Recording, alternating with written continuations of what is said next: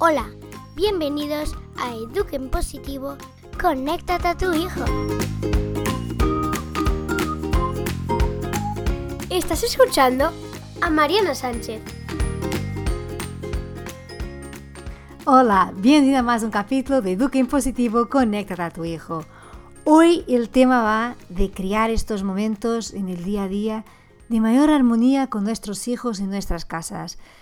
Y te voy a traer esta propuesta, que son tres propuestas sencillas, porque la verdad, no sé si sientes lo mismo que yo, pero con las medidas de confinamiento o las normas que han puesto ahora más estrictas, parece que la irritabilidad ¿no? aumenta todavía más. Y me apetece compartir contigo lo que llevo semanas aquí intentando implementar poco a poco en casa para que no lleguemos a final de día donde todo sean peleas, donde todo sea discusiones y que podamos, en la medida que podemos, ¿eh? porque cada día es un día, pero en la medida que conseguimos tener mini, mini, micros, lo que sea, pero pequeños momentos de buen rollo, de, de estar en paz unos con los otros. Bueno, es cierto que llevábamos capítulos a compartir estrategias para interpretar los gritos de los niños, para ganar estrategias, para no gritar tanto, para generar nuestra paciencia, nuestro autocontrol. Pero hoy me apetece hablar en positivo de verdad. Vamos a poner enfoque en lo que sí suma y en lo que podemos estar más relajados y más a gusto entre todos. Solo avisarte que la semana pasada por la news yo creo que es regalado un, un segundo capítulo del podcast porque la verdad he compartido algo mm, como un complemento del capítulo anterior. Y quería avisarte porque si acabas de llegar o no te ha llegado, que me escribas, porque me hace especial ilusión que lo tengas. Y bueno, si tú acabas de llegar, entras en todosomosmusica.com y te podrás suscribir a la news y así no perderás nada de ese contenido exclusivo que paso por la news. Bueno, y sin más, entramos ya en capítulo. La primera propuesta que te quiero dejar, y si me acompañas hace tiempo aquí, sabes que soy totalmente fan de esta herramienta o propuesta. Bueno, son los juegos de mesa. Los juegos de mesa, yo no te voy a explicar los beneficios porque ya tienes un capítulo que te hablo de eso, cuáles son los beneficios de jugar y de jugar en familia.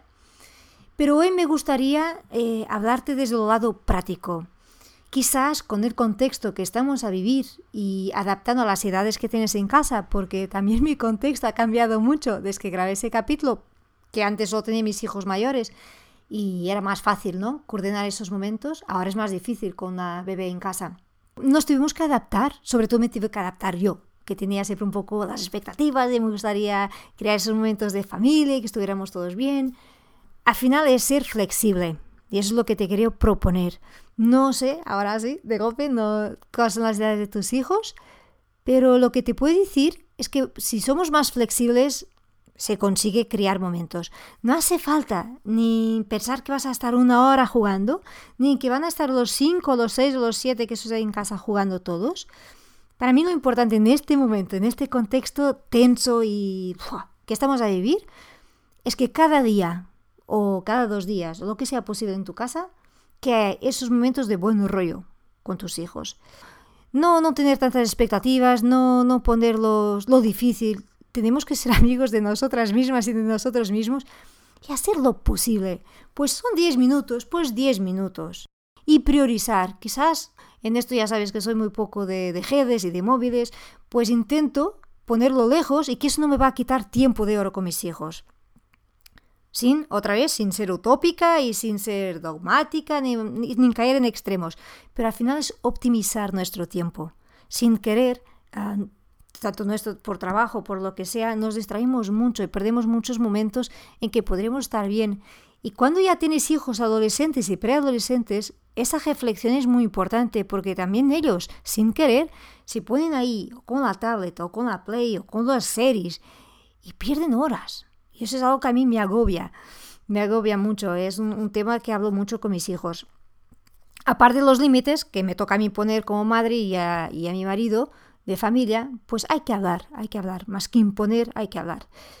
Bueno, no dejes, no dejes esa propuesta de juego, sea cual sea, sea cual la edad de tus hijos, sea si puedes poner y tener momentos que están todos, genial, pero si no puedes, como yo ahora mismo no consigo muchos, disfruta con cada uno o con dos o con los que tienes ahí en casa. Que llegues a final de día con esa sensación, ¡guau! Hemos pasado un momento bonito, un momento a gusto los dos. Cinco minutos, es que no hace falta complicarnos. Hay juegos de cinco minutos. Y además me está entre las ganas otra vez de compartir juegos por Instagram para dar ideas de, de qué hay, porque hay un mundo, hay un mercado enorme y ahora que tenemos que estar en familia, que no sabemos cómo va a ser Navidad, yo tengo esta duda, si podré ir a Portugal o no, pues creo que ahora más que nunca recuperar estos momentos de juego será imprescindible en nuestras familias. Bueno, el segunda, la segunda propuesta, que también me va a decir, uy Mariana, pues esa, esa es todavía más difícil que jugar es hacer deporte con nuestros hijos. Y, sé que los que tienen adolescentes y preadolescentes dicen, ah, es que mi hija no quiere hacer nada. Y cuando le propongo algo es como, oh, mami, qué rollo. Conozco, conozco esa sinfonía, la tengo aquí. Pero lo que te quiero decir es que hay formas de dar la vuelta. A mí siempre me gusta, ah, en vez de imponer, como te decía, ¿no? Sugerir. Y lo que me está funcionando, y quizás te puede ayudar, es pasar a mis hijos mayores lo cuanto me hace ilusión estar con ellos. O sea, eh, fue difícil ¿eh? conseguir convencer uno de ellos a ir a dar un paseo de bicicleta otro día, pero sin caer en el chantaje, porque muchas veces caemos ahí, ¿no? No, sin chantaje, pero es compartir tu sentir. Y si le hablamos al corazón con autenticidad, con, sin, sin forzar, sin ser irónicos, ¿no? Bueno, aquí me funciona, me funciona y sobre todo si hablamos y no te digo que sea que no se quejen durante el camino y que cuando vamos a casa y no pregunten estas cosas, pero al final saber aprovechar. Y también otra cosa súper importante que es ir generando el hábito. Nosotros somos animales de hábito y cuanto más tenemos el hábito, menos nos cuesta a la próxima vez. Y poco a poco, pero siempre con ese cuidado, porque con adolescentes y preadolescentes forzar, ya te digo, no funciona. Y la tercera propuesta, que también la estoy disfrutando mucho, es contar historias de cuando ellos eran pequeños, de cuando nosotros éramos pequeños. Justo esto a mí me funciona bastante bien aquí a la hora de comer, ¿no? De cenar, que cenamos pronto todos juntos. Y sin nada muy marcado, pues van surgiendo las conversaciones, ¿no? Porque algo que a mí me, me genera muy malestar es que a la hora de comer hay peleas y discusiones y mal rollo. Eso a mí es que la comida no baja, ¿sabes? Me queda aquí tragada y no... Entonces, para mí es muy importante que, el momento de comer sea un momento a gusto. Y están saliendo cada día de una forma muy espontánea, está de una forma natural, historias. Entonces, a ellos les encanta, pero les encanta algún episodio que les cuento de cuando eran pequeños. Por eso ya me dicen, mami, mami, ese ya conocemos, va otro, otro. Porque tenemos tendencia ¿no? a contar siempre lo mismo. Pues venga, pues ponemos nuestra memoria en funcionamiento y, comentamos. Y, también ha pasado aquí historias de cuando nosotros, de nuestras eh, costumbres de Navidad, ahora que empezamos a hablar más de Navidad, ¿no? Cómo era, cómo no era, con quién estábamos, con quién no estábamos. Y eso todo les encanta, les encanta conocer nuestras historias. Bueno, y al final esas son las tres propuestas que te quería dejar.